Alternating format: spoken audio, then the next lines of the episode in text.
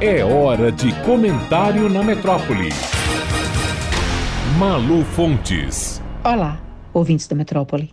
O que está acontecendo em Maceió, envolvendo cinco bairros, mais de 15 mil residências e em torno de 65 mil pessoas, é de um assombro tão grande que a gente não sabe como nomear.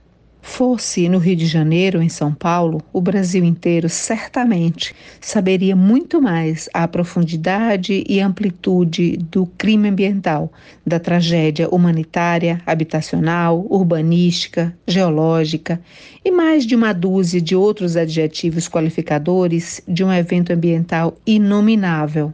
Alagoas tem hoje, na representação política nacional, sobrenomes dos mais poderosos da República como Arthur Lira, ultrapoderoso presidente da Câmara dos Deputados, cujo poder todo mundo sabe dimensionar. E o senador Renan Calheiros, que já foi tudo em Alagoas e em Brasília, e cujos filhos hoje são quem são. Um é o governador do estado de Alagoas, o outro é ministro do transporte do governo Lula. O atual prefeito da cidade de Maceió é cria política de Arthur Lira. Um dos homens que já foi o mais poderoso do Estado foi presidente da República, caçado, é verdade, Fernando Collor de Mello.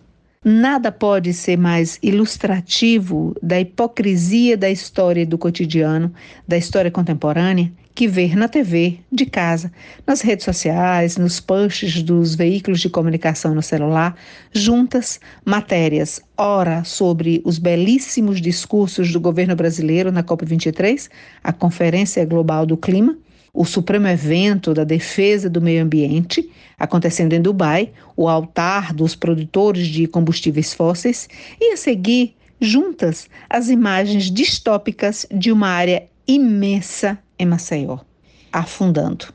Cavadas ao longo das últimas décadas, primeiro pela Salgema, depois pela Braskem, ambas sempre ancoradas no poder público brasileiro e sócias da Petrobras no empreendimento, são 35 minas de cerca de mil metros de profundidade, que deixaram o solo e a superfície ocos por baixo e levou ao afundamento do solo, o que pode gerar uma cratera equivalente ao tamanho do estádio do Maracanã. E pode deixar todo o entorno imprestável para sempre.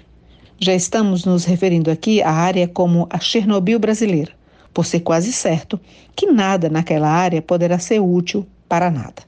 A pergunta aqui é: ok, que de Inocentes a velha Salgema dos anos 70 e atual Braskem nada tem.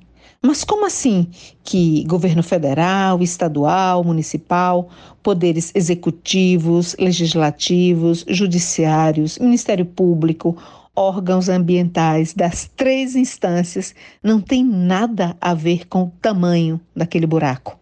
Ninguém poderoso é inocente em Maceió. Há muitos milhões que explicam muito a profundidade e a escala daquelas crateras. Malu Fontes, jornalista, para a Rádio Metrópole.